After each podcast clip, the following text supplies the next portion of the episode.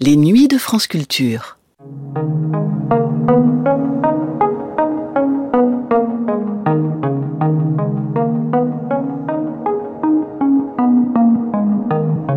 Entre le XVe et le XVIe siècle, les grandes découvertes bouleversent le destin de l'Europe. Les explorateurs, les navigateurs repoussent les limites du monde connu pour le compte des royautés et des empires. De nouvelles routes et de nouveaux passages maritimes s'ouvrent dans toutes les directions. Très vite, ces nouveaux chemins deviennent des routes guerrières. L'émission que vous allez entendre dans un instant revient à la façon d'une fiction radiophonique sur plusieurs épisodes marquants de cette exploration et cette appropriation européenne du globe. Du lointain souvenir de Marco Polo à la conquête du Canada, en passant par Magellan et Vasco de Gama, et plus près de nous, la conquête des pôles.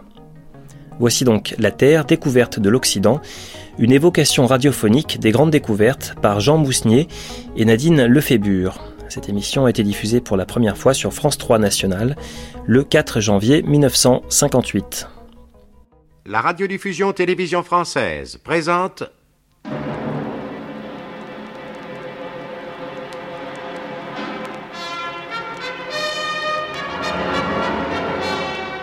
La Terre, découverte de l'Occident, évocation radiophonique de Nadine Lefébure et Jean Mousnier.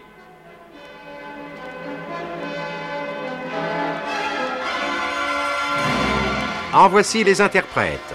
Nathalie Nerval, René Arieux, Jacques Hilling, Renaud Marie, Louis Arbessier, Jean Topard, René Clermont, Jean Negroni, Habib Benglia, Roland Ménard, François Mestre, André Torrent. Bruitage, Joé Noël. Prise de son, Jean Jusforgue. Assistante de production, Suzanne David. Réalisation, Henri Soubéran.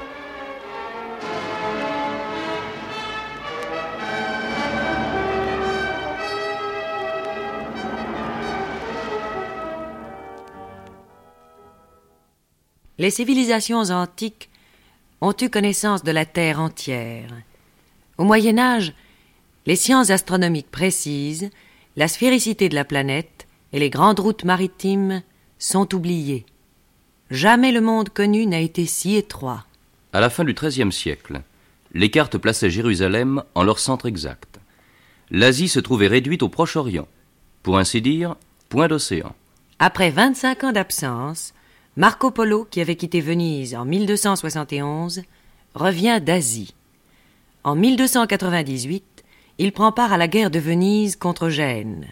Il y est fait prisonnier à la bataille de Kurzola, qui assure à Gênes la suprématie au Moyen-Orient.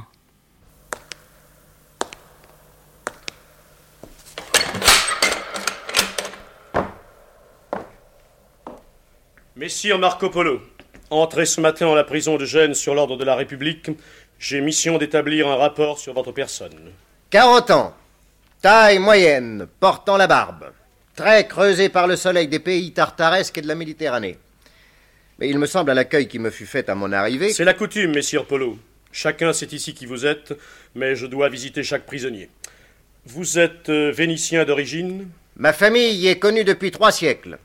Une lignée de voyageurs en Asie. Les polos arment aussi des navires de commerce pour les comptoirs d'Orient, d'Alexandrie et de Constantinople. Vous combattiez à Courzola avec la flotte vénitienne contre les Génois. Vous commandiez une galère. Qui l'avait équipée? Mes voyages ont fait de moi un homme assez riche pour armer une flotte entière. Mon dossier parle de votre défaite sur cette galère. Vous avez été fait prisonnier le 7 septembre 1298. En compagnie de plusieurs capitaines et de l'amiral Dandolo. Qu'on vous laissera voir, ainsi que les voyageurs et les nombreux citoyens qui désirent vous connaître. La République de Gênes m'accorde le droit de visite? Comme il se doit. Elle traite ses prisonniers en grande justice, et vos exploits vous ont assez haussé dans notre admiration pour qu'elle vous honore de la sorte. Un homme de ma trempe s'ennuie vite dans une prison. Quand pourrais-je profiter de votre grande débonnaire-té Le célèbre écrivain Rusticello est venu de Pise tout exprès pour s'entretenir avec vous. Il sera votre premier visiteur. Maître Rusticello Messire Marco Polo, il y a grande vergogne à entrer ainsi chez un prisonnier dont les pensées sont occupées par le triste sort qui lui échoit. Mais, puissant Seigneur comme vous l'êtes, vous comprendrez mon empressement. Enfermer un avaleur d'espace tel que vous, qui avez porté la lumière aux Tartares. On peut vous tenir dans cette prison. Votre gloire se répand sur la ville. On dirait que vous passez à travers la pierre de ses murs. Vous êtes comme Merlin l'enchanteur, dont je suis en Italie l'humble trouvère. Et comme lui, vous entrerez dans la légende. Sachez que j'ai vu plus d'enchantement que tous les héros de la table ronde réunis, maître Rusticello. Au Cachemire, les habitants font parler les idoles et changent le temps. Près d'Aden, dans l'île de Scotra, quand un navire met à la voile, les enchanteurs sont capables d'éveiller un vent contraire et de le faire revenir en arrière. Ce sont les meilleurs du monde. Comment, messire Polo? Vous voulez dire que dans cet Asie, les enchanteurs se mêlent à la foule? Mais parfaitement. Il suffit de se promener sur les ports ou dans les marchés pour les rencontrer. Ma parole, notre Merlin a fui l'Europe. Il ne s'agit pas de notre Merlin. Les deux astrologues du Grand Khan sont l'un du Tibet, l'autre du Cachemire. Leur science est sans limite.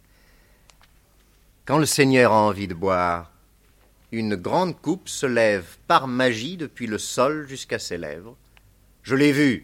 Le Grand Khan, le Cachemire, Aden, toutes les splendeurs de l'Orient. Je, je meurs d'impatience. Contez-moi comment vous êtes parti, jusqu'où vous êtes allé. Et que vous en dirais-je J'ai quitté Venise à 16 ans. Mon père avait promis au grand Khan de lui rapporter de l'huile du Saint-Sépulcre. Et le pape nous avait chargé de pressentir une alliance avec lui. Oui, le grand désir de Clément VI était de s'allier les forces chrétiennes du prêtre Jean pour prendre les Sarrasins dans un étau. Mais, mais je ne savais pas que le grand Khan était son successeur spirituel. Il ne l'est point. Mais il est fort ouvert à notre religion. Une bonne preuve. Il m'a gardé 17 ans à son service, moi, chrétien, m'envoyant en mille missions jusqu'à six mois de route de sa capitale.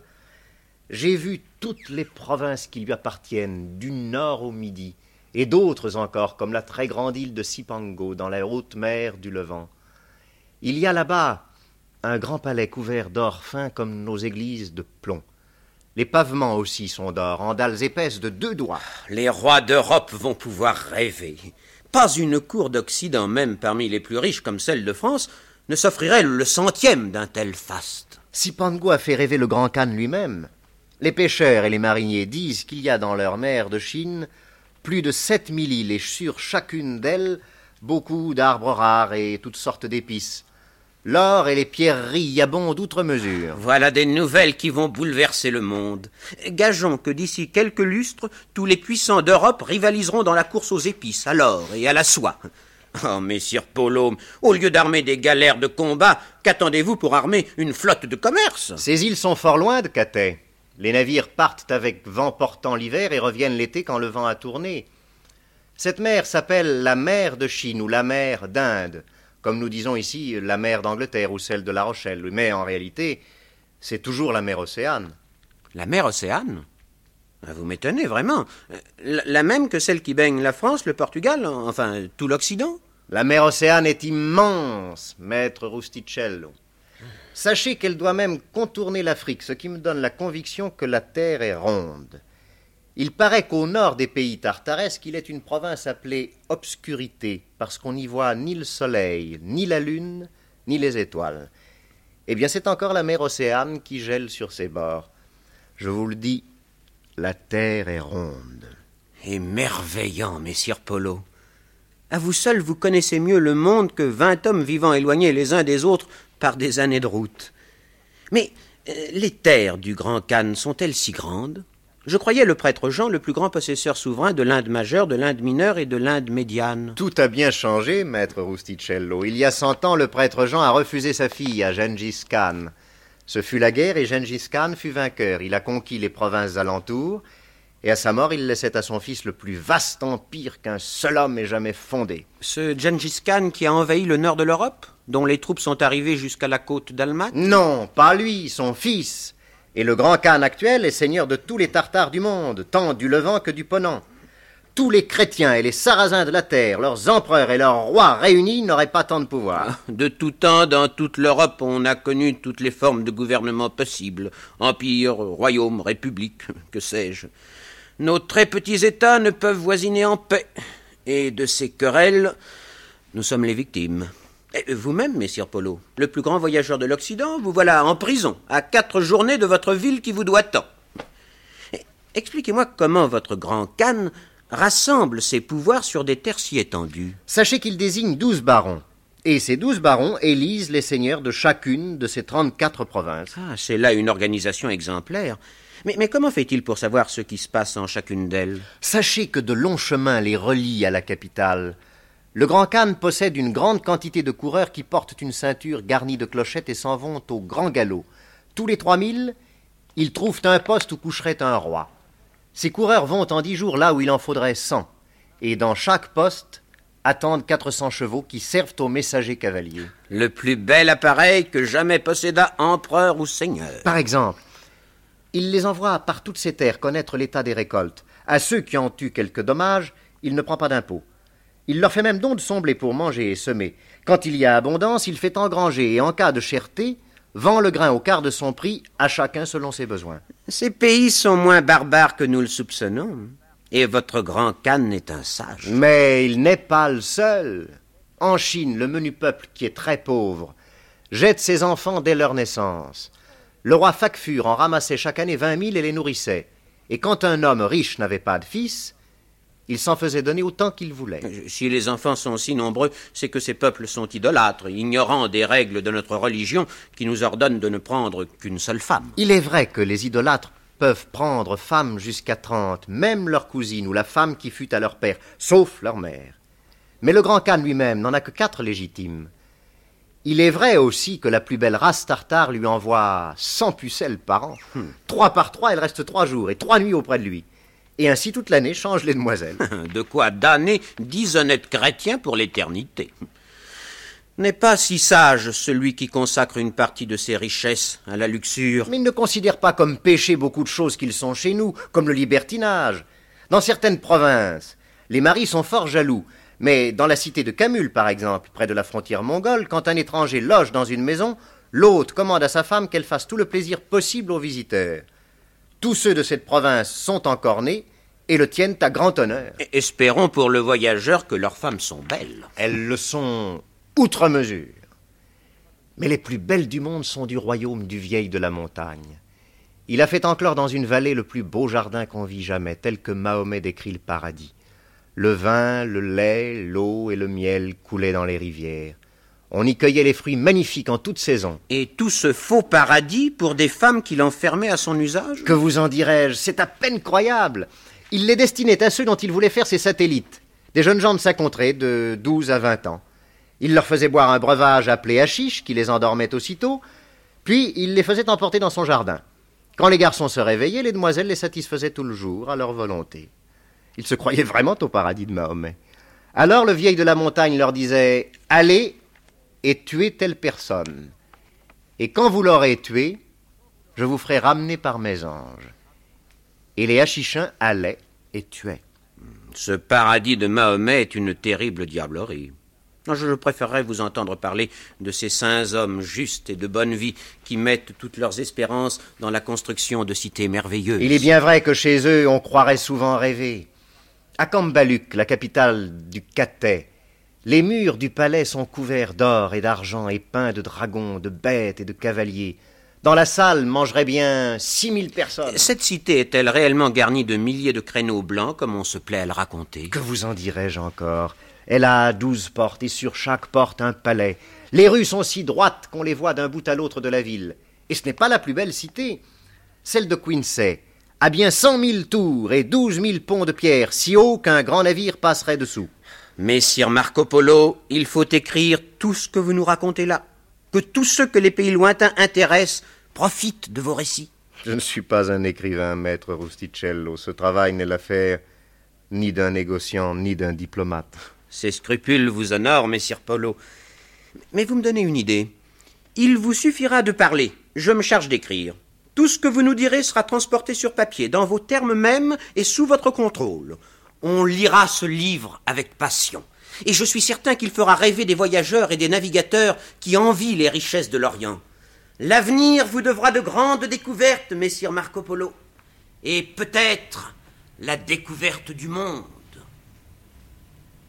Marco Polo a révélé l'immensité de l'Asie et l'étendue de la mer Océane. L'Occident lance ses navires sur les routes du commerce. route de l'or, de la soie, des épices. Les rivalités entre États se déchaînent. Pour les hommes, ces expéditions prennent le visage de l'espoir. Ils retrouvent la voie du paradis perdu. Deux siècles passent. Barthélemy Diaz, qui découvre la pointe sud de l'Afrique en 1486, donne au Portugal la bonne espérance de la clé des Indes. Deux ans plus tard, le Diepois Jean Cousin pour son compte personnel, et en 1492, le Génois Christophe Colomb pour le compte de l'Espagne, touchent un nouveau monde qu'ils prennent pour l'Asie. Ces aventureux navigateurs ont ouvert la voie de l'Ouest. En 1493, à Tordesillas, le pape partage le monde entre l'Espagne et le Portugal. 1496. Le Vénitien Sébastien Cabot découvre Terre-Neuve pour les Anglais. La même année, pour trouver par la route maritime le pays dont l'Occident rêve depuis Marco Polo, Vasco de Gama appareille avec Barthélemy Diaz. Aux îles du Cap Vert, les deux capitaines se séparent sur ordre du roi. Moi, Barthélemy Diaz, un marin, gouverneur d'Elmina au fond de l'Afrique. Belle façon de remercier le découvreur du Cap des Tourmentes. Le Cap de Bonne-Espérance, Barthélemy. Pour le roi, peut-être, c'est la clé de la route des Indes. Mais pour moi, il restera le Cap des Tourmentes, Vasco. Les tempêtes de ces parages sont mortelles. Ils m'ont tenu loin des côtes pendant treize jours. Nous avons passé le cap sans nous en apercevoir et mes hommes ont perdu le moral. Jamais je n'ai couru tant de périls et le roi m'enlève sa confiance. Notre roi n'aime pas accumuler trop de reconnaissance sur la même tête. La prudence eût été de me laisser au moins naviguer de conserve avec Vasco de Gama. Vasco, ne te laisse pas encalminer dans le golfe de Guinée. Rien de pire pour l'équipage. Garde la haute mer, fais du sud et vire de bord au tropique du Capricorne. Et quand tu verras la terre, arrondis bien le cap, prends du large et pique au nord. Si le royaume du prêtre Jean se trouve bien à une vingtaine de lunes de marche d'Elmina, comme on le dit, par mer, tu y seras en moins d'un an. Espérons que les vents m'y pousseront droit. Et si tes hommes commencent à groumer, ne faiblis pas. Les miens se sont mutinés dans les règles. Les principaux de l'équipage m'ont contraint à revenir en arrière. Sinon, mes dernières colonnes aux armes du Portugal, c'est aux Indes même, à Calicut, et non au Cap des Tourmentes, que je les plantais. Ces colonnes, ce sont les dernières? Tu en trouveras encore dans l'ouest du Cap, en vue d'un groupe d'îlots. Adieu, Vat, Vasco. Bon vent, bonne mer. Adieu, Vat, Barthélemy. C'est toujours une fameuse affaire de naviguer sur des mers inconnues.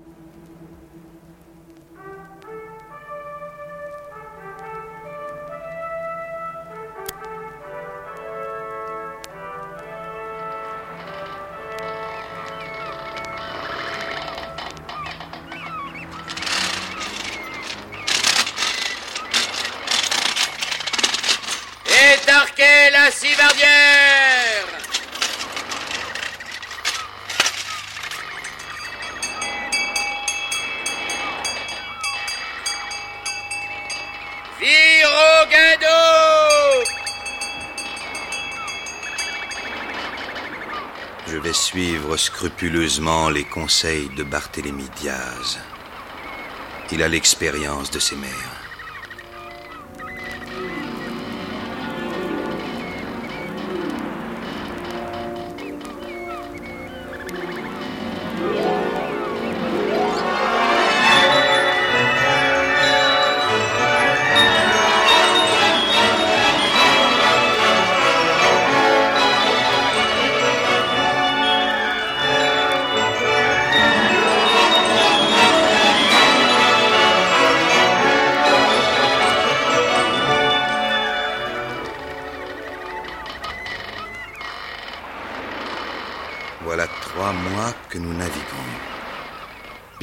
Je franchirai les limites de Barthélemy Diaz. Je laisserai derrière moi les dernières traces de l'Occident. Je serai le premier Portugais sur cette mer inconnue. Terre droit devant Cap sur la terre Colonne sur la terre Bonne espérance. Les marques de Barthélemy Diaz.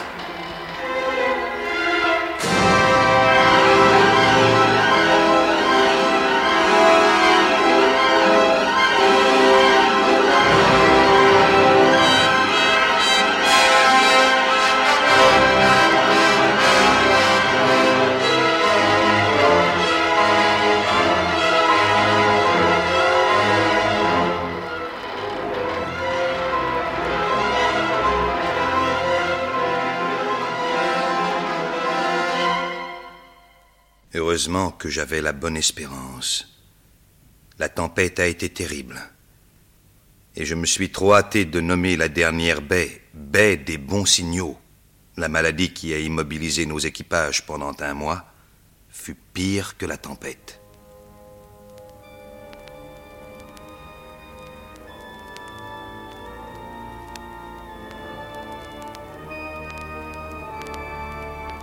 La côte africaine nous donne de riches espoirs. À Mozambique, nous avons failli être trahis, mais à Mélinde, la pompe orientale étend pour nous sa magnificence. Six mois ont passé depuis Bonne-Espérance, mais dans quelques jours, nous serons au terme de notre voyage.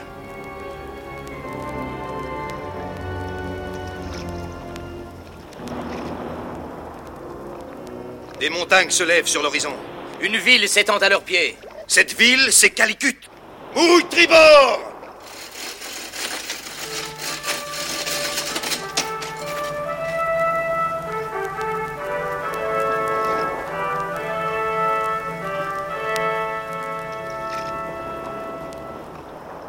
Les commandants des autres navires sont de mon avis, Vasco.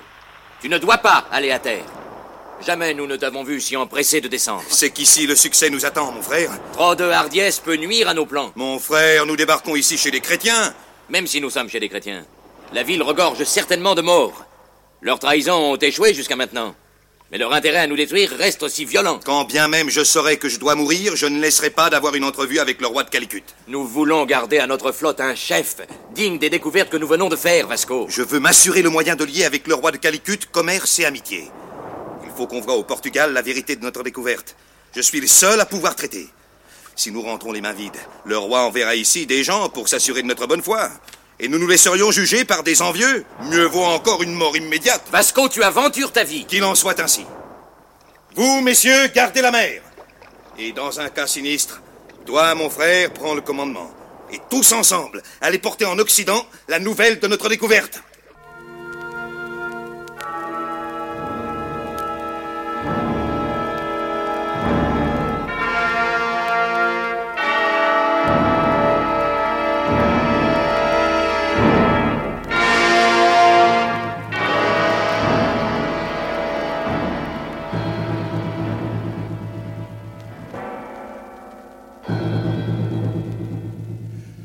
Te donne au diable.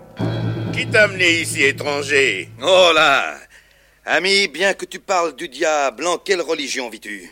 Es-tu chrétien que je t'entende si bien? Non portugais. Moi, Ben Caïd, je suis mort. Comment m'as-tu reconnu?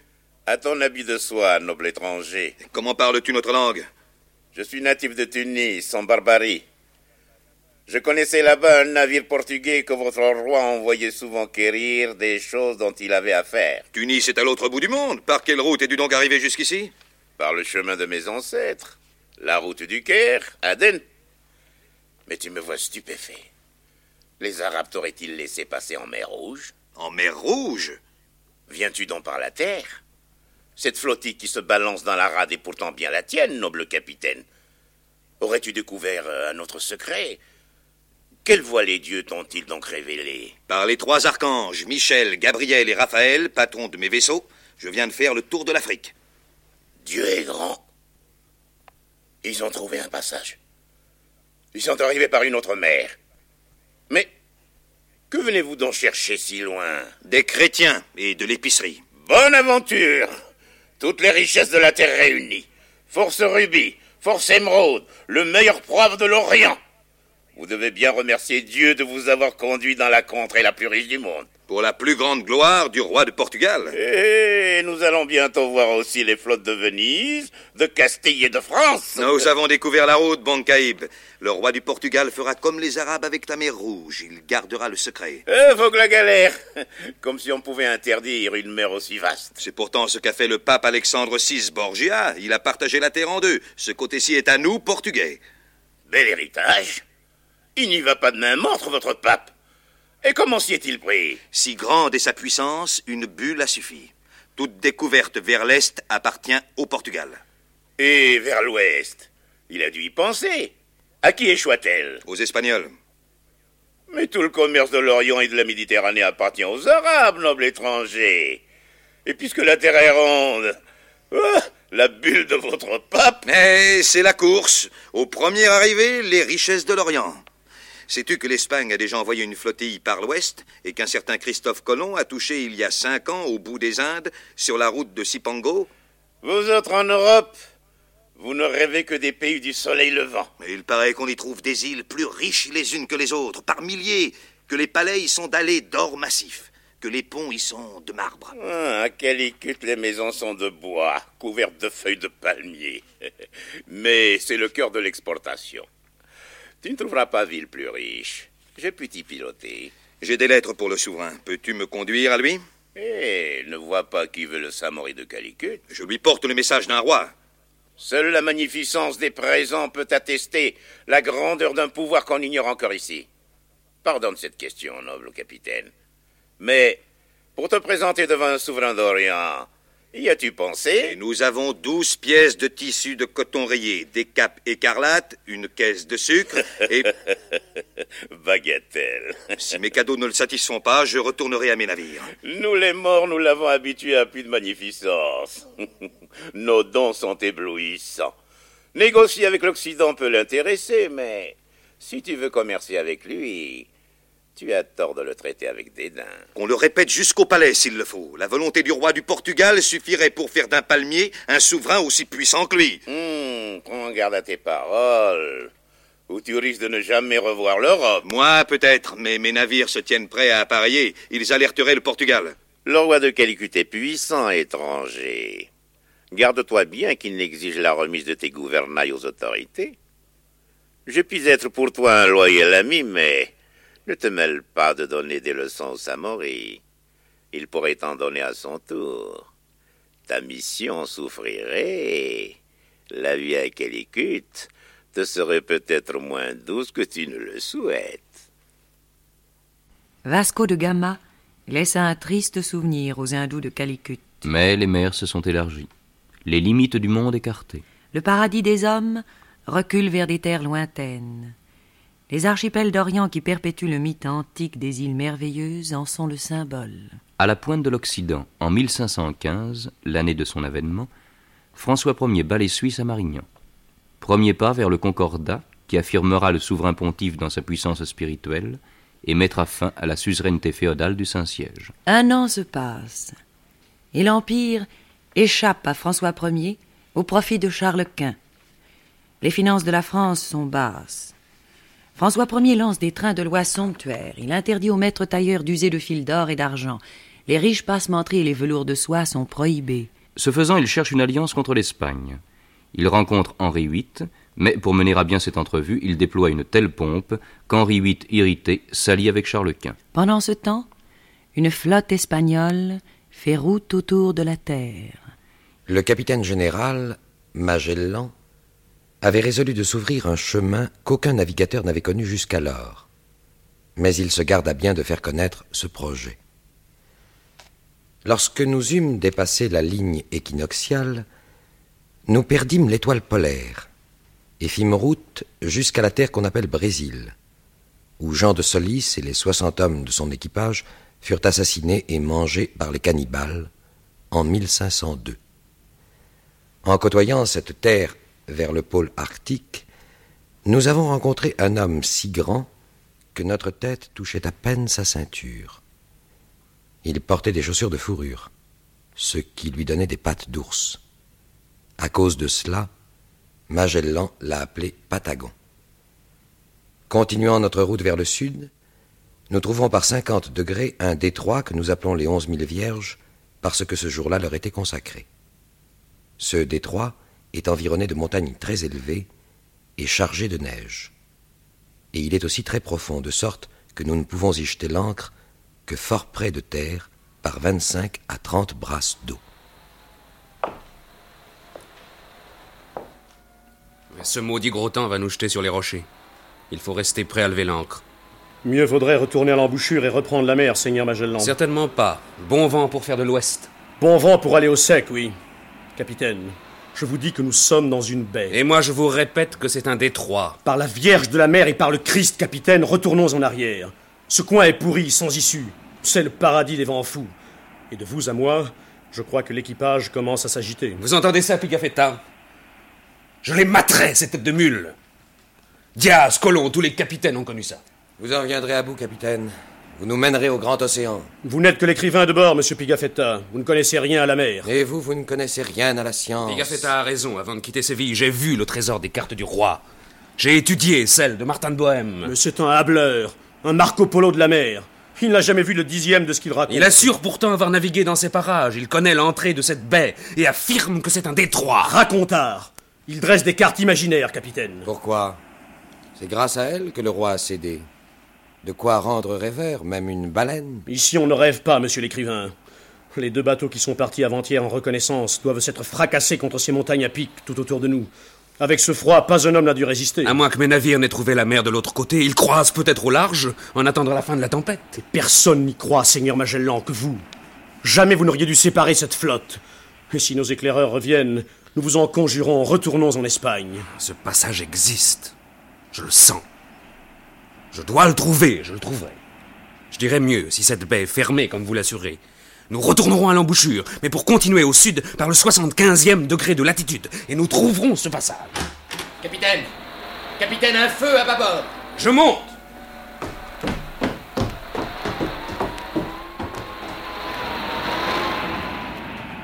Ce n'est pas un feu de navire, commandant.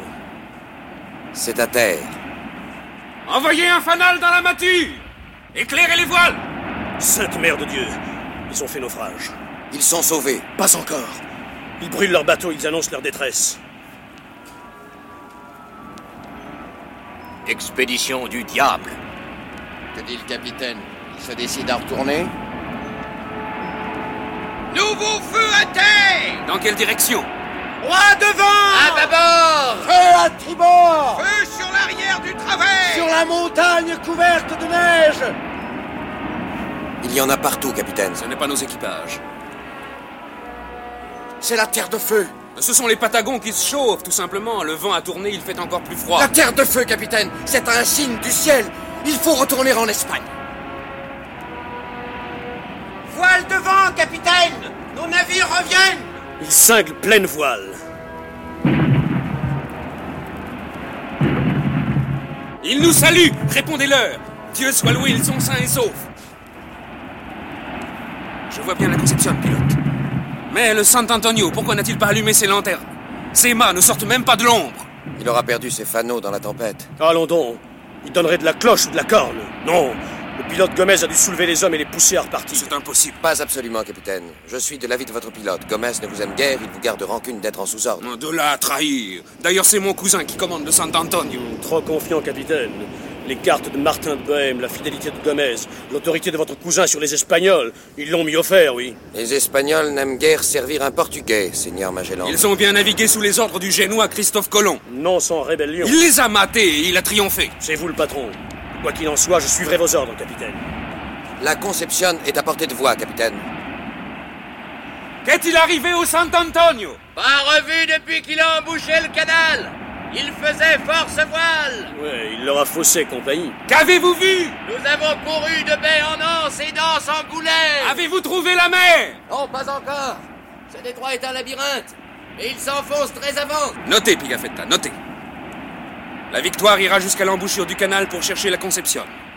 Si elle ne la trouve pas, les marins planteront un étendard sur un lieu éminent.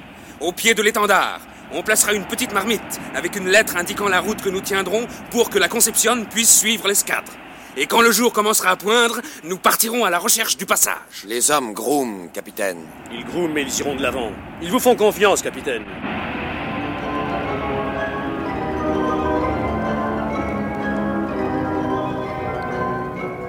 Plusieurs fois le soleil s'est levé. Les vents ont calmi et sont bien établis.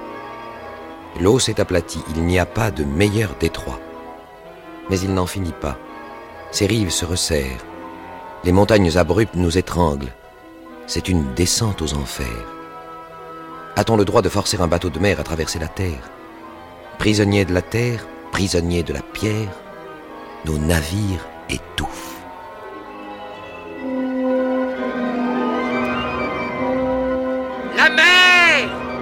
La grande mer La mer, capitaine. Voilà la mer. Nous avons trouvé le passage.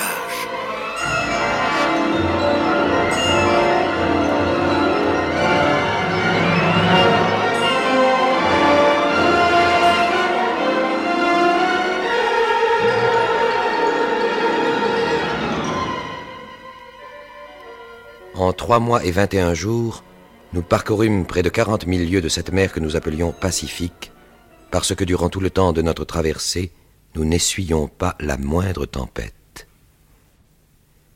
Dans le Pacifique, le biscuit que nous mangions n'était plus du pain, mais une poussière mêlée de verre d'une puanteur insupportable et imprégnée d'urine de rat. L'eau était également putride. Pour ne pas mourir de faim, nous fûmes contraints de manger des morceaux de cuir de bœuf dont on avait recouvert la grande vergue pour empêcher que le bois ne ronge les cordages. Ils étaient si durs qu'il fallait les faire tremper pendant quatre ou cinq jours pour les rendre tendres. Ensuite, nous les mettions sur de la braise pour les manger. Souvent même, nous avons été réduits à nous nourrir de sciure de bois, et les rats même étaient devenus un mets si recherché qu'on les payait un demi ducat pièce. En mer, le seigneur Magellan se condamnait lui-même à de plus grandes privations que le reste de l'équipage. Si Dieu et sa Sainte Mère ne nous eussent pas accordé une heureuse navigation, nous aurions tous péri de faim dans un si vaste océan. Je ne pense pas que personne à l'avenir veuille entreprendre un pareil voyage. Puis nous avons touché des dizaines et des dizaines d'îles, presque toutes habitées et le dimanche 7 avril, nous sommes entrés dans le port de Zubu. Le roi nous a donné le privilège de son île. Le capitaine lui a dit que nous étions tous également descendants d'Adam et d'Ève, et que parmi les autres avantages dont il jouirait en se faisant chrétien, il aurait celui de vaincre facilement ses ennemis. Tous les habitants des îles voisines furent baptisés. Un seul village refusa de détruire ses idoles. Après l'avoir brûlé, nous y plantâmes une croix. Ensuite, Magellan fit jurer au roi de Zubu qu'il resterait fidèle au roi d'Espagne. Un des chefs d'une île voisine ne voulait pas reconnaître cette autorité. Le capitaine général se décida à y aller lui-même avec trois chaloupes. Quinze cents insulaires, formés en bataillon, se jetèrent sur nous avec un bruit horrible. Une flèche empoisonnée vint percer la jambe de Magellan. Son casque sauta deux fois. Un insulaire lui asséna un grand coup sur la poitrine et tous se jetèrent sur lui. Lorsqu'il tomba, il se tourna plusieurs fois pour voir si nous avions pu nous sauver. C'est ainsi que périt notre guide, notre lumière et notre soutien. Après cette mort, le voyage se fit tristement. En cours de route, nous apprenons que le roi de Portugal avait envoyé des vaisseaux au Brésil et au cap de Bonne-Espérance pour empêcher Magellan de trouver la route des Indes. Le 9 juillet 1520, nous abordâmes aux îles du Cap Vert. Nous fûmes demandés quel jour de la semaine c'était. On répondit que c'était jeudi. Suivant nos journaux, nous n'étions qu'à mercredi. Il n'y avait point d'erreur dans nos calculs, ayant toujours voyagé vers l'ouest, en suivant le cours du soleil, et, étant revenus au même point, nous avons gagné vingt-quatre heures sur ceux qui sont restés sur place.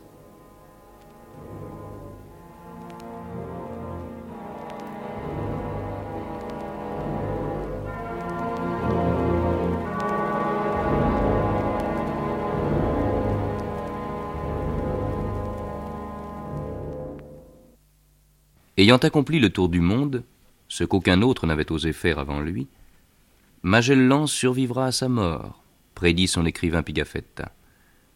La course au trésor continue de plus belle. À Marseille, François Ier marie son second fils Henri d'Orléans avec Catherine de Médicis, nièce du pape. Il s'assure ainsi l'amitié de Clément VII et obtient la modification de la bulle qui partage le monde. Seules les terres déjà découvertes restent la propriété des Espagnols et des Portugais. Dorénavant, les terres nouvelles appartiendront à leurs découvreurs. L'Europe tout entière accède au Nouveau Monde. Au printemps 1534, pendant qu'Ignace de Loyola rassemble les fondateurs de la Compagnie de Jésus, Jacques Cartier, lui, cherche des hommes pour accomplir sa mission, trouver le passage par-delà des terres neuves. Ci-devant, sergent de la cour, par ordre du roi François Ier, à la requête et instance de Jacques Cartier, déclarons arrêt sur chaque navire du port de Saint-Malo. Prohibition et défense à tout bourgeois comme à tout maître de navire de les faire déplacer. Il est interdit aux maîtres mariniers et compagnons de mer de s'embarquer pour toute navigation avant l'armement complet des deux navires de Cartier, suivant le bon plaisir et le vouloir de ce seigneur. Les navires contrevenants seront imposés pour 600 écus, les mariniers et compagnons de mer pour chacun 100 écus, et seront en outre emprisonnés. Avis leur est donné qu'ils sont dès maintenant requis. Faites en la cour de Saint-Malo le 19 mars 1534.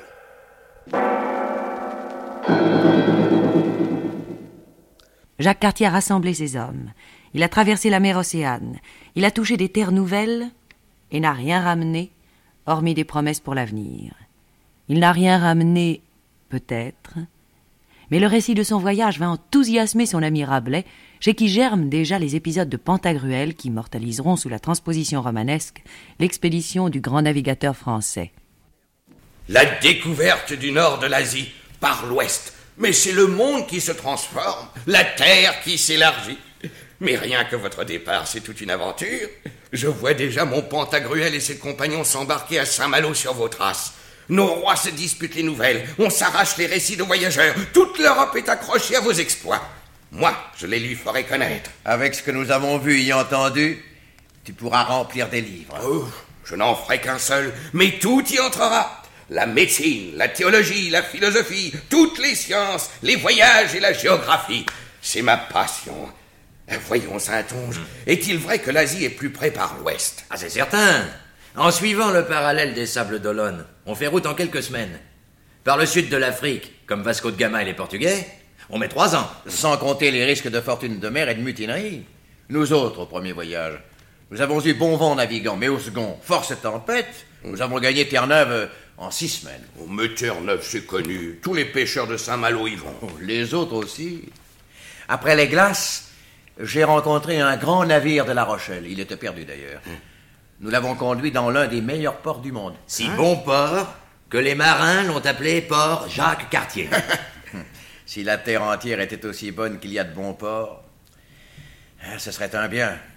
Pense donc, Rabelais. Sur la côte du Labrador, derrière l'île de Terre-Neuve, nous n'avons pas trouvé une charretée de terre que des rochers affreux et mal rabotés. Et j'en ai vu des coins. Il n'y a que de la mousse et de petits bois avortés.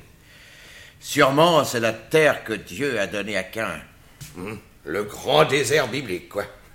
Il n'a pas duré toujours. Après ce bras de mer, tout le long de la terre, c'était bourré d'îles. Il y en avait de rondes, comme des colombiers, d'autres pleines de pingouins, et d'oiseaux blancs plus grands que des oies. Il faisait plus de bruit que toutes les cloches de Saint-Malo un jour de Pâques. J'ai les oraisons du départ qui te tintaient encore aux oreilles. Les oiseaux Bon, il y en avait tant et tant que tous les navires de France pourraient en remplir leur cale. Personne ne s'en apercevrait. Oh, c'est merveilleux. Je l'appellerai l'île sonnante. Par ordre de la nature, les habitants y sont devenus oiseaux. Ah, continuez, continuez. J'ai déjà un tas d'idées qui grouillent.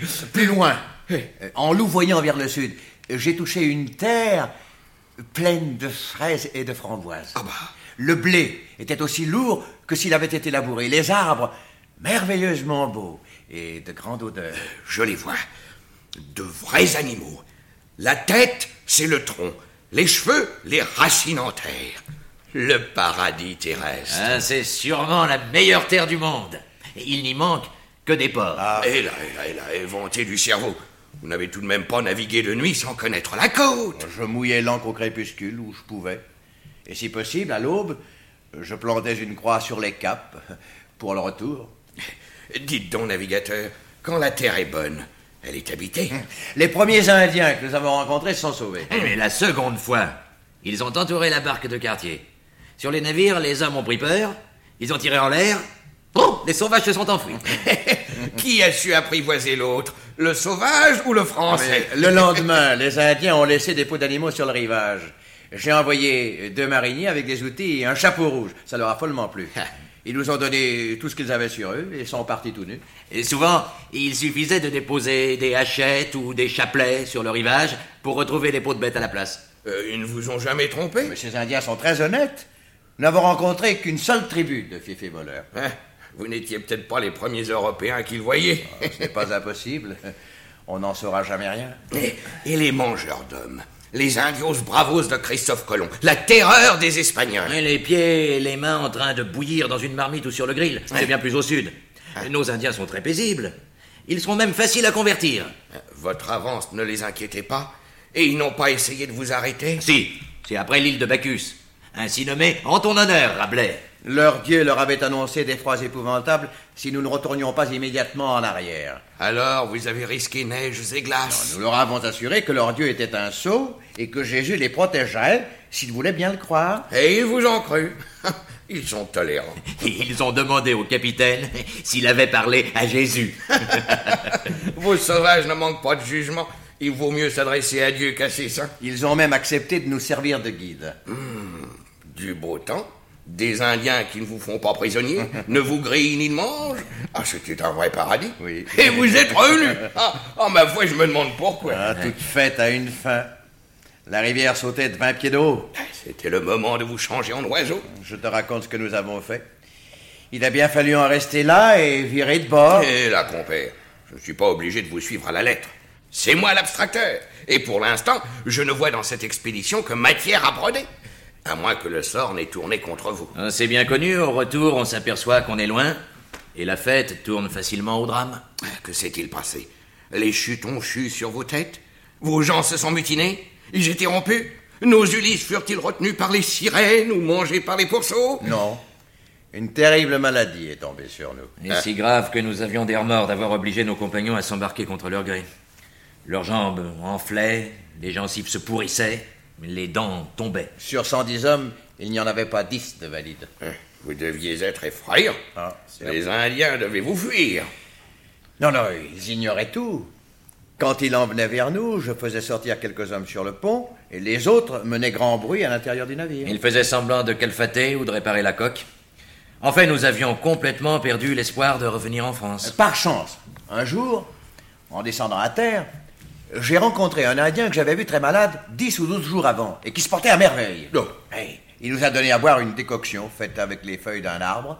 Et quand on appliquait le marc sur les jambes, elle désenflait. Oh, Personne ne voulait essayer cette diablerie. Enfin, un ou deux hommes se sont décidés. L'effet a été immédiat. Un vrai miracle. Un arbre aussi gros et grand qu'un chêne de France y est passé en six jours. Et l'équipage était de nouveau sur pied. Oh, par la dive bouteille. Tous les médecins de Louvain et de Montpellier et toutes les drogues d'Alexandrie n'en auraient pas fait autant en un an.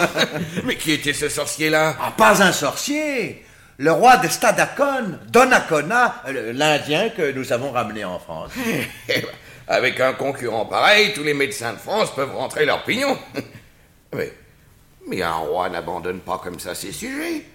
Comment s'est-il laissé embarquer? Oh, oh, Par surprise. Non, depuis quelques jours, il se méfiait. Il ne venait plus nous rendre visite. Le jour de la Sainte-Croix, euh, nous l'avons attiré près du bord. Euh, J'ai donné ordre qu'on le prenne à bras le corps. Mais la nuit suivante, les Indiens sont venus en foule devant mes navires. Ils hurlaient comme des loups, appelaient leur chef à grande voix. Ils croyaient que nous l'avions tué ou pendu. Cartier l'avait déjà convaincu de partir avec nous. Je l'ai fait monter sur le gaillard d'avant. Il a expliqué à son peuple qu'il allait raconter au roi de France ce qu'il connaissait du Saguenay, qu'il reviendrait et rapporterait de riches présents. Pauvre, du sauvage et pourquoi avoir choisi leur roi Nous n'avons presque rien rapporté du Canada. Il fallait une preuve que nous y étions vraiment. Ah, c'est vrai. Ce Donnacona est un homme très ancien. Il a beaucoup circulé dans tout le Canada. Il nous a donné des renseignements précieux sur la géographie de toutes ces contrées. Et il connaît des pays où les gens n'ont qu'une jambe ou ne se nourrissent que de vent. S'ils ne boivent et ne mangent que du vent, ils n'ont maison que girouette. voilà un fameux contraire. Ah non mais, mais c'est sérieux Il aurait même vu des géants de la même race sans doute que ceux dont parle Magellan. Ah, de mieux en mieux.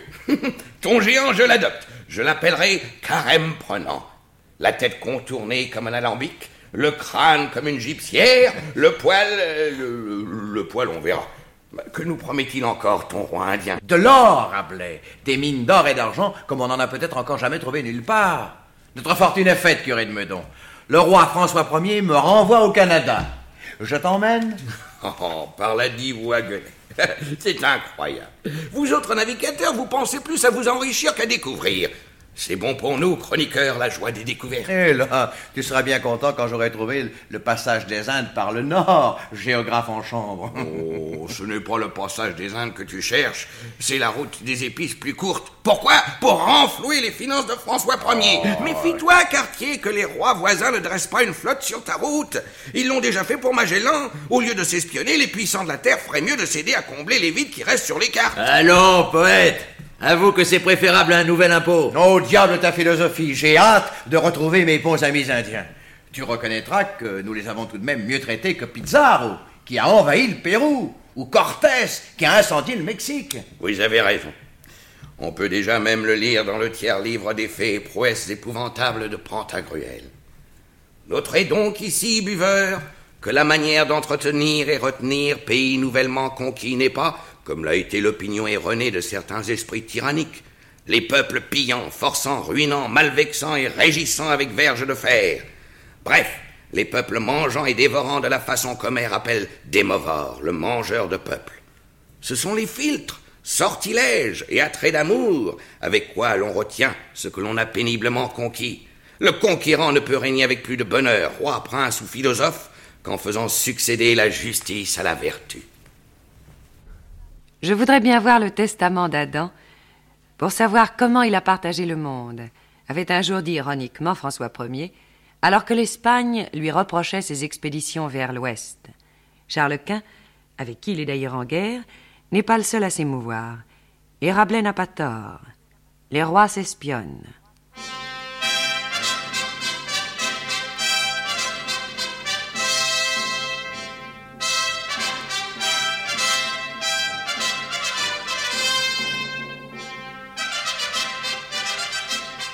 À Saint-Germain-en-Laye, François Ier reçoit un messager du roi du Portugal, dont la mission n'est peut-être pas seulement de dérouler les dernières cartes du monde devant le très chrétien roi de France.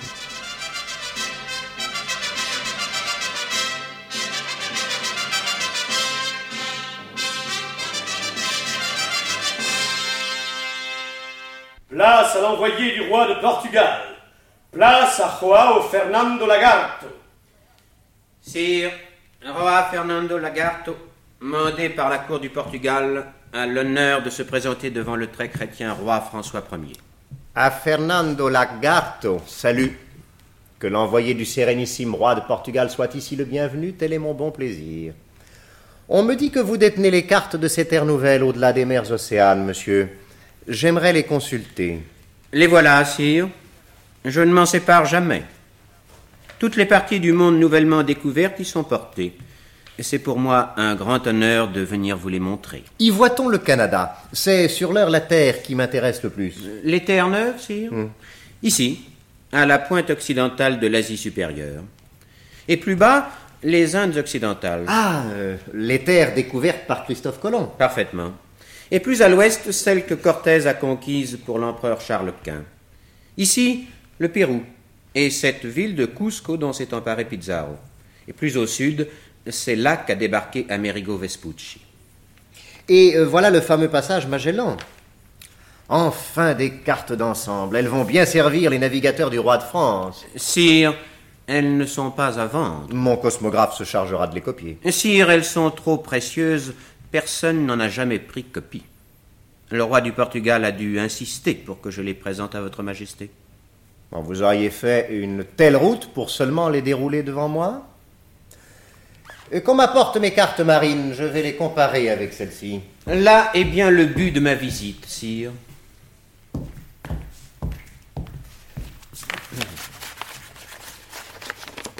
Sire, vos cartes sont fort bien peintes, bien décorées, mais pas très vraies. Êtes-vous sûr de votre cosmographe? C'est Alphonse de Saintonge, un homme très capable. Il accompagnait Jacques Cartier au Canada. C'est lui qui a fait tous ces relevés. J'ai entendu parler de ces expéditions. Vous y avez perdu plusieurs bateaux, dit-on. Un seul, pas plus. Euh, Que disent vos navigateurs de ces contrées? Sans grand intérêt, n'est-ce pas? Hé, Jacques Cartier m'en a pourtant ramené de petites pierres pointues comme des plumes d'oie qui pourraient bien être des diamants. Mais l'or, sire, pas de traces. L'or? Hmm, Si, hmm, un échantillon.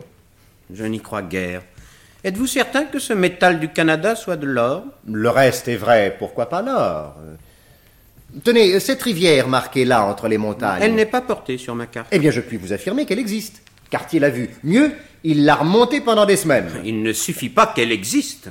Pourquoi un royaume comme le vôtre prendrait en charge de telles expéditions sans être sûr d'en tirer profit? On prétend qu'il n'y a là que cailloux. À l'embouchure de la rivière, on trouve des grenades et des oranges. Et plus haut, des animaux dont les peaux valent très cher. Mes navires en ont ramené dix mille. Malheureusement, deux énormes chutes d'eau les ont empêchés d'aller plus avant. Mais la prochaine fois, Jacques Cartier emportera des barques assez légères pour être portées à bras d'homme, et une fois les chutes franchies, le pays est à nous. Vous feriez mieux d'expédier un corps de gens armés. Ma méthode n'est pas la guerre. J'envoie des charpentiers, des maçons, des médecins, même, mais peu de soldats. Seulement pour protéger nos installations. Cette rivière a 800 lieues, elle traverse des mers fermées. Avec les barques, J'espère bien que mes hommes finiront par trouver le passage de l'océan du Sud. La route de l'Asie par l'ouest? C'est bien improbable. Magellan a bien trouvé un passage au sud. Pourquoi n'en trouverait-on pas un plus court au nord? Quant aux Indes, on ne doit pas en être loin. Jacques Cartier m'a ramené trois Indiens de son dernier voyage. J'en ai un ici. voilà cinquante ans que Colomb, Pizarro et d'autres nous ramènent des Indiens tout nus. Mais celui qui vit à la cour est roi du Saguenay. Au cœur du Canada, les hommes ont construit là une large ville. Ils portent des vêtements et des chaussures, comme nous. Et dans leur pays, certains ont des clous de girofle, des plants de muscade et du poivre à profusion. Rien ne prouve que ce soit là les Indes. On n'a jamais vu d'épices ailleurs qu'à proximité de la ligne équatoriale. Ce roi indien assure que nous trouverons là des mines d'or et d'argent en grande abondance. Voyons, sire, sur votre carte, votre rivière se trouve beaucoup trop au nord. On trouve bien des mines d'or en Hongrie et même de très bel or. Il y fait pourtant bien plus froid qu'au Canada puisque c'est plus au nord. C'est un fait. C'est surtout une grande merveille qui étonne les savants comme les rois. Une exception. On ne trouve ce phénomène nulle part dans le monde. C'est pourtant la vérité. Le capitaine Jacques Cartier et l'écrivain du bord ont interrogé ce roi indien sur place et pendant le voyage. Et vous-même, vous l'avez questionné? C'est pour que je puisse l'interroger qu'ils l'ont capturé. Jamais il ne s'est contredit. Il affirme que tout son peuple nous aiderait à passer les chutes et à gagner la cité de Saguenay.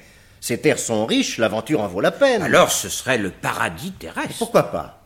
Il paraît qu'il y a là-bas des hommes qui ont des ailes comme des chauves-souris. Ils volent de la terre aux arbres et des arbres à la terre. Il vous dit là des contes. Votre roi indien ressemble à celui qui tenta le Christ en disant Ici, la terre t'appartiendra.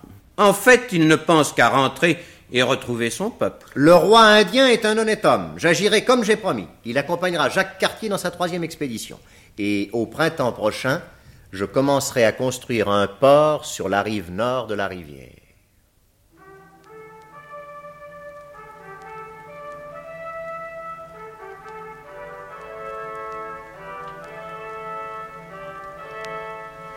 Dès la fin du siècle et dans la suite des temps, voire, comme disait Rabelais sur les traces de Jacques Cartier, c'est vers le Grand Nord que les découvreurs partent à la recherche du passage.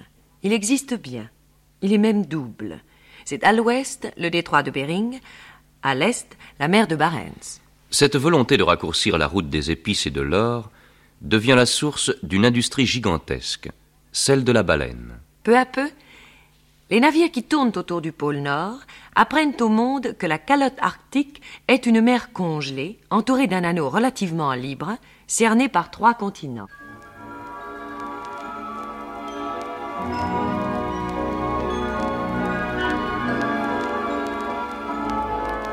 Aux antipodes, à la rencontre sud de trois océans, s'étend l'Antarctide, ce sixième continent que l'imagination humaine pressentait depuis des siècles.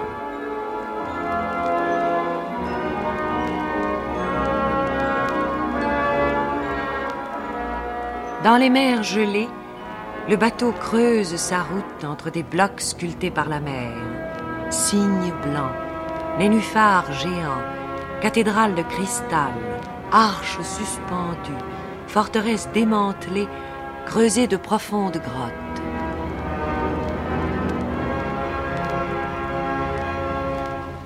Les glaces se heurtent, se chevauchent, se fracassent en bruit sourd comme celui du canon ou du tonnerre lointain.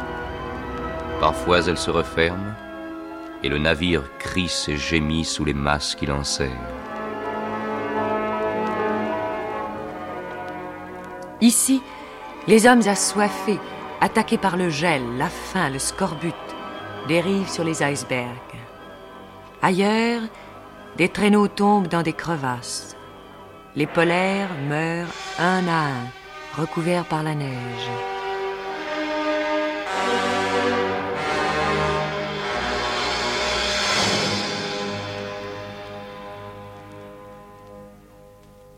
Pourtant, de toutes les nations organisées, se détachent les explorateurs des blancheurs éternelles. La course au pôle géométrique a remplacé la course au paradis terrestre. Dans l'enthousiasme aux pires heures, sous la tente balayée par les vents, glissés dans leur sac de couchage qu'il faut dégeler, ces hommes ouvrent leur journal et notent au jour le jour leurs impressions, les incidents de route, ce qu'ils ont vu dans le ciel et sur la terre. Enfin au pôle Nord. Enfin à moi, John Perry. Le prix de trois siècles d'efforts surhumains, mon rêve et mon but depuis vingt années. Je ne puis encore comprendre. Tout semble si simple, si naturel. Le plus miraculeux, c'est qu'une marche de quelques heures m'est amenée de l'hémisphère occidental à l'hémisphère oriental. J'ai réellement atteint le sommet du monde. Le plus troublant, c'est que pendant les premiers kilomètres de notre marche, nous soyons allés vers le nord et pendant les derniers kilomètres vers le sud. Et cependant, en suivant toujours la ligne droite, l'est, l'ouest, le nord n'existent plus pour nous. Il ne reste qu'une direction, le sud. Et chaque vent qui souffle vers nous vient du sud. Ici, un seul jour et une seule nuit font une année, cent jours et cent nuits un siècle. Si nous restions ici pendant les six mois de la nuit polaire, nous verrions toutes les étoiles de l'hémisphère nord parcourir l'horizon constamment à la même distance, avec l'étoile polaire exactement au zénith. L'Américain Perry n'a pas seulement vaincu le pôle, il a aussi vaincu Nansen et surtout Amundsen, qui rêvait de planter le drapeau norvégien à la croisée nord des méridiens. Au sud, la route est encore vierge. L'expédition de Scott a échoué en 1902. Quelques années plus tard, son ancien équipier Shackleton a dû rebrousser chemin lui aussi. Mais Shackleton a mis le pôle sud à portée de la main du premier explorateur d'envergure, dit-on. Scott, qui prépare une deuxième expédition, rend visite à Nansen, en Norvège. Mais un certain esprit de rivalité le poussera à refuser les conseils du grand explorateur nordique. Non, monsieur Scott, même au pôle sud, seuls les chiens sont capables de tirer votre matériel. Les chiens? En 1902, c'est à peine s'ils traînaient une demi-charge. Ils vomissaient et n'avaient plus que la peau sur les os. C'était dramatique, monsieur Nansen. Ces marins anglais ne savent ni soigner les chiens ni les conduire. Chaque fois que vous consommez 35 kilos de vivres, il faut abattre une bête. Ça nourrit les autres et ça libère un traîneau. J'espérais toujours en ramener quelques-uns à bord. J'en ai même amarré derrière nos attelages. Voilà pourquoi j'emmène des poneys cette fois-ci. Que leur reprochez-vous, Nansen? Avec quoi les nourrirez-vous? Regardez Shackleton. Sans ces poneys, il triomphait du pôle sud. Croyez-moi, capitaine Scott, une rosse fourbue fait un homme fatigué. Nous autres polaires du Nord, nous avons trois siècles d'expérience, et les Esquimaux vivent dans l'Arctique depuis que le monde est monde. C'est en imitant leur technique que j'ai pu tenir 461 jours sur les glaces. Les poneys de Mandchourie supportent des froids qui valent bien les leurs. Vous connaissez mon compatriote Amundsen Avec ses chiens, il a exploré les abords du pôle Nord à 100 lieues à la ronde. C'est un fameux conducteur de bêtes. Il a mené un traîneau attelé sur une piste de 800 km. Que va-t-il faire maintenant que Perry a atteint le pôle? Rien là-bas. Il prépare une nouvelle expédition. Je lui ai donné mon bateau, le Fram. Il doit appareiller en juin, comme vous, pour le détroit de Bering. Il emmène des vivres pour cinq ans et des moyens de locomotion appropriés. Pour rien au monde, il n'emmènerait des poneys. J'emporte aussi des traîneaux à chenilles.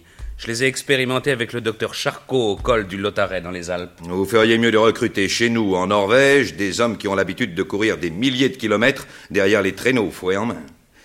Qui plus est, il vous apprendrait à construire des igloos à la mode esquimau où l'on entasse les vivres pour leur tour. J'emploierai d'abord les tracteurs, ensuite sur la banquise de Ross, les poneys. Je garde les chiens pour le glacier. Et le plateau, nous le ferons seuls, sans bête. Et votre matériel? Nous le tirerons à bras. Oh, vous êtes entêté. Un bon navire, une bonne équipe, des fonds et la foi. Je suis paré pour conquérir le pôle sud. Shackleton lui-même l'a dit. Le mode de transport, c'est une question d'appréciation personnelle. Moi, Scott, je ne connais que les chiens. Moi, Nansen, c'est sur les hommes que je compte le plus.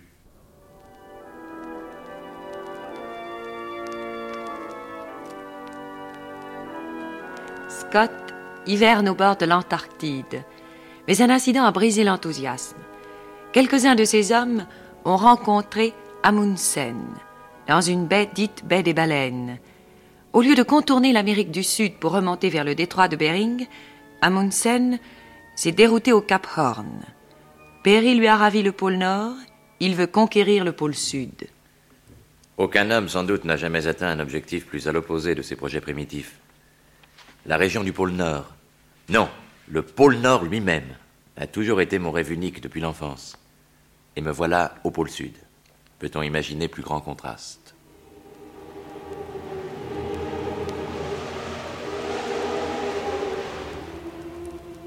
Le 1er novembre 1911, Scott se met en route. Le voyage vers le pôle n'est pas une course au clocher, a-t-il dit. Il espère pourtant bien arriver le premier. Mais les tracteurs tombent en panne. Sur 19 poneys, 7 sont morts avant le départ. 5 seulement franchiront la barrière de Ross. Même les chiens donnent des inquiétudes.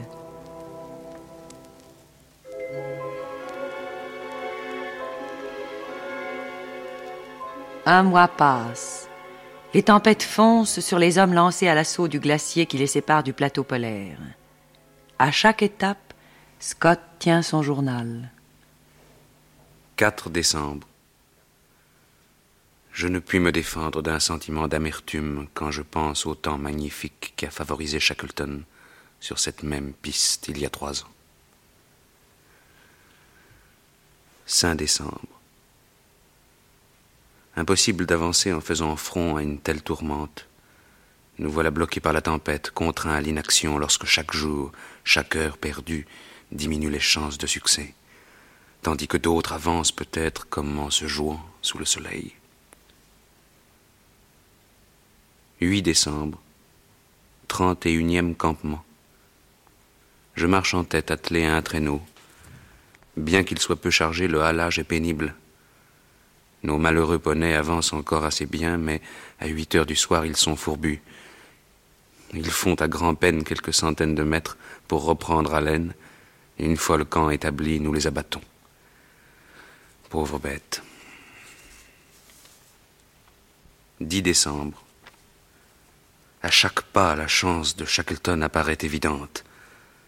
Il y a trois ans, dans cette région, il avait trouvé de la glace bleue et nous nous peinons dans la neige apportée par le dernier blizzard. 12 décembre. Souvent nous nous enlisons dans des fondrières, il faut déhaler les traîneaux. À pied on enfonce jusqu'aux genoux et encore plus profondément si l'on tire une charge. Sans les skis, impossible d'avancer. Le blizzard nous a retardé de cinq jours sur l'horaire de Shackleton. 15 décembre. Des vagues de neige hautes et molles surmontent un système de crêtes anciennes en neige dure comme du marbre. La tempête nous a mis en retard de six jours sur Shackleton. Nous pressons le pas. 17 décembre. De longues ondulations de glace bleue et tapissées de neige molle dans les creux qui atteignent jusqu'à dix mètres. Malgré notre rude labeur, nous sommes pleins d'entrain et ardents au travail. Maintenant, nous avons l'espoir de conquérir le pôle, que de châteaux en Espagne nous bâtissons durant nos marches monotones. 23 décembre. Des crevasses de tous les côtés masquées par une mince couche de névé. Tous les uns après les autres, nous tombons dans ces choses trappes, quelquefois deux en même temps. 30 décembre. Le glacier Birdmore est franchi. Nous avons rattrapé le temps de Shackleton. 6 janvier. Le plateau s'étend sans obstacle jusqu'au pôle, mais nous marchons sous une chute continuelle de cristaux de glace. Les vagues de neige s'enchevêtrent, les crêtes sont hérissées d'aiguilles de glace pointues qui empêchent le traîneau de glisser, même à la descente. Le halage devient terriblement dur, mais nous avons dépassé le point atteint par Shackleton.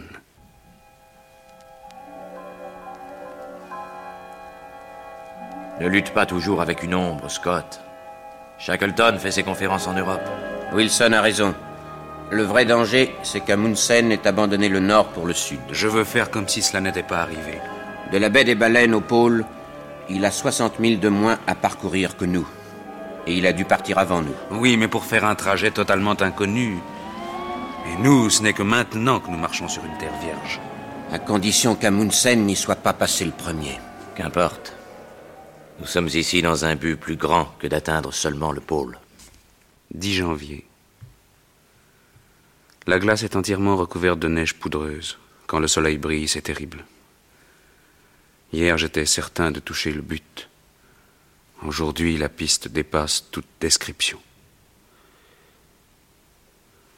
11 janvier. Ici, les mouvements de l'air n'obéissent à aucune loi. On arrive à l'extrémité du monde, dans la zone d'enfantement de tous les vents. De ma vie, je n'ai tiré une charge aussi lourde. Toutes nos forces pour avancer de dix kilomètres dans toute une journée. Pourrons-nous tenir encore sept jours? Ce terrain est diabolique. 15 janvier. Quelle joie à la pensée que deux longues étapes seulement nous séparent du but. Depuis que la Terre est terre, jamais un homme n'a été aussi proche du pôle, du moins je le suppose. Devant nous, rien d'autre qu'une étendue infiniment blanche.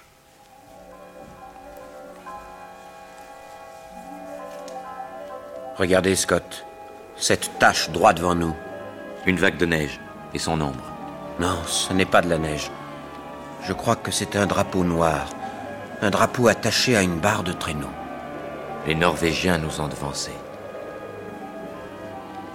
Il ne pouvait rien nous arriver de pire. Le pôle sud. Mais dans de toutes autres conditions que nous n'avions imaginées. Quelle terrible journée. Adieu la plupart de nos rêves. Demain, nous battrons en retraite. Mais aujourd'hui, outre notre déception, pour arriver jusqu'au campement d'Amundsen, il nous faut lutter contre un vent violent. La température est de moins 30. On pourrait être congelé sur place. Les camarades ont tous les mains et les pieds glacés. Ils avancent péniblement et nous parcourons le même chemin trois fois, puisque nous sommes obligés de retourner en arrière chercher une partie du matériel que nous ne pouvons aller en un seul trajet. Grand Dieu, quel horrible lieu. Jusqu'à présent, nous avions toujours été soutenus par la pensée d'être les premiers, mais la catastrophe est arrivée.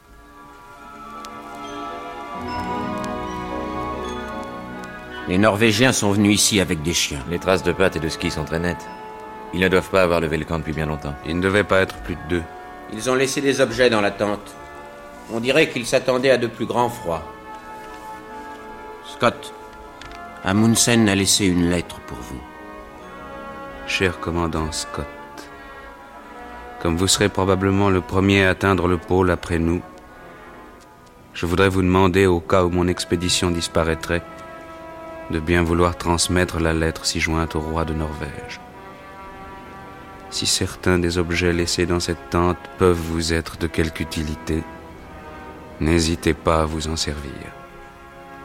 Le traîneau resté à l'extérieur peut vous rendre des services. Avec l'expression de ma haute considération, veuillez accepter mes souhaits de bon retour.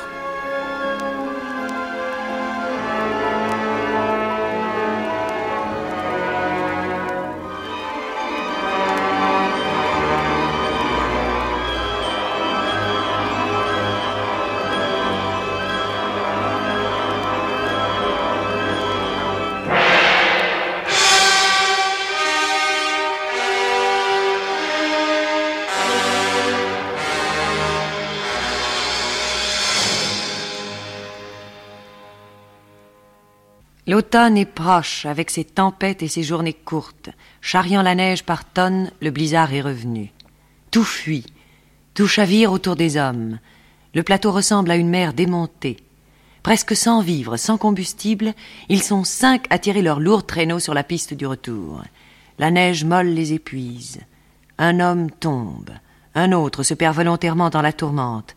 Quelques jours de marche encore pour les survivants. Puis ils se laissent lentement murer dans leur tente par la masse inexorable des tourbillons blancs. Ils étaient surtout démoralisés. Mais pour tous, Amundsen vainqueur, Scott battu et tous leurs compagnons, ce raid fut une tâche surhumaine. En ce moment où les expéditions anglaises et néo-zélandaises du docteur Fuchs et de Sir Edmond Hillary remettent pôles à l'honneur, Il est bon de se rappeler ce que furent les expéditions des pionniers, coupés de tout, sans radio évidemment, ne sachant rien de ce qui les attendait, n'espérant aucun secours. Ils marchaient vraiment comme allait Christophe Colomb ou Magellan, sans aucune connaissance géographique. Autrefois, les Vasco de Gama et les Cartier en étaient réduits à recruter une partie de leurs équipages dans les prisons. Comment expliquez-vous que les polaires soient si nombreux et retournent si facilement à leur désert de glace? Les épreuves qu'ils endurent doivent pourtant dépasser de loin celles des navigateurs de l'époque héroïque. À l'époque héroïque, les vivres et l'eau pourrissaient sous bonne garde dans les cales. Le scorbut et la soif sévissaient à tout moment, et je passe sous silence le manque d'hygiène. Mais les polaires aussi risquent la soif et le scorbut, et les descriptions de la crasse et de la promiscuité des hivernants sont parfois horrifiantes, sans compter la lutte contre le froid. Il y a plus de 2000 ans, le grec Pythéas a connu les brouillards du Grand Nord. S'il n'a pas atteint la mer compacte, nous dirions la banquise, ce n'est pas le froid qui l'a arrêté, mais plutôt une sorte de terreur sacrée. Il craignait de toucher le bout du monde. Et Christophe Colomb a probablement dépassé le cercle polaire. Oui, mais lorsque les anciens partaient à la découverte, l'idée qu'ils trouveraient peut-être le paradis terrestre, au-delà de la mer Océane, les stimulait. Les polaires, eux, n'ont d'autre perspective que ces mers compactes. À moins que la compétition sportive, le dépaysement, les satisfactions scientifiques suffisent à leur donner l'illusion qu'ils ont trouvé ce paradis. Certainement non. Mais la vie au pôle porte l'homme au-dessus de la condition humaine bien loin des délices de Mahomet. Dans ce chaos de glace, il connaît des joies d'un autre ordre. Comme l'a dit Wilson, il est ici dans un but plus grand que d'atteindre seulement le pôle. Mais Scott, Wilson et les autres avançaient lentement sur leur piste de neige. Avec les tonnes de matériel, les baraques préfabriquées, les centrales électriques qui se multiplient sur les bords de l'Arctique et de l'Antarctique, avec les avions surtout, et les véhicules à chenilles qui suppriment ces longues marches où la contemplation et la méditation avaient leur place, n'allez-vous pas tuer ce monde hors mesure? Si les conditions de vie sont améliorées, tant mieux. Au pôle, le premier impératif, c'est de durer. Les menus corvées de la vie quotidienne vous usent, ne serait-ce que faire fondre la glace pour boire, et partout, en raide particulièrement, le geste le plus ordinaire engage l'être entier. Rattacher un lacet de chaussure par blizzard, c'est risquer de graves gelures qui peuvent handicaper toute une équipe. Et ces problèmes-là existeront toujours, aussi bien pour les hivernants à leur base que pour ceux qui courent sur des routes nouvelles durant l'été polaire, comme nos héros d'aujourd'hui. Les uns et les autres seront toujours tels que l'amiral Byrd les a décrits. J'ai vu peu d'hommes, disait-il, qui soient allés au-delà du cercle arctique sans s'être un instant sentis ravis à eux-mêmes, comme pour entrer dans le silence et l'harmonie cosmique, et se fondre un instant en eux. Ce sont là les paroles d'un homme que la vision continuelle d'un décor fantastique a rendu poète Pas tellement. Les pôles ont subi le sort de toute terre nouvelle. Recherche du passage, course de préséance des nations. La richesse escomptée a seulement changé de nom. Au lieu des mots or ou épices, on dit baleine, pétrole ou charbon. Mais au-delà des cercles, plus de Danois, plus d'Allemands, de Français ni de Russes. Au-delà des cercles, disait le docteur Charcot, il n'y a que des hommes. J'ajoute, des hommes qui possèdent en commun le laboratoire du monde, d'où ils révéleront à des milliards d'autres hommes les secrets des lois universelles. Au fur et à mesure qu'ils les pénètrent, ces hommes qui ont déjà percé tous les horizons terrestres rejettent le paradis hors de la planète. Parce que l'esprit des grands découvreurs est toujours vivant, ils s'apprêtent à s'élancer à travers l'espace interplanétaire vers de nouveaux mystères. Mais leur globe trop étroit restera toujours le cœur de leur univers.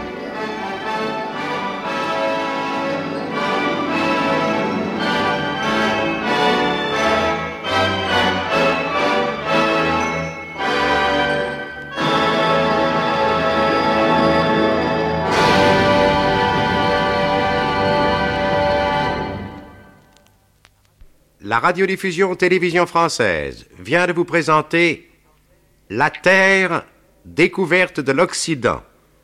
Évocation radiophonique de Nadine Lefébure et Jean Mousnier. Les interprètes étaient Nathalie Nerval, René Arieux, Jacques Hilligne, Renaud Marie, Louis Arbessier, Jean Topard, René Clermont, Jean Negroni, Habib Benglia, Roland Ménard, François Mestre, André Torrent. Bruitage Joé Noël. Prise de son Jean-Just Forgue. Assistante de production Suzanne David. Réalisation Henri Soubéran.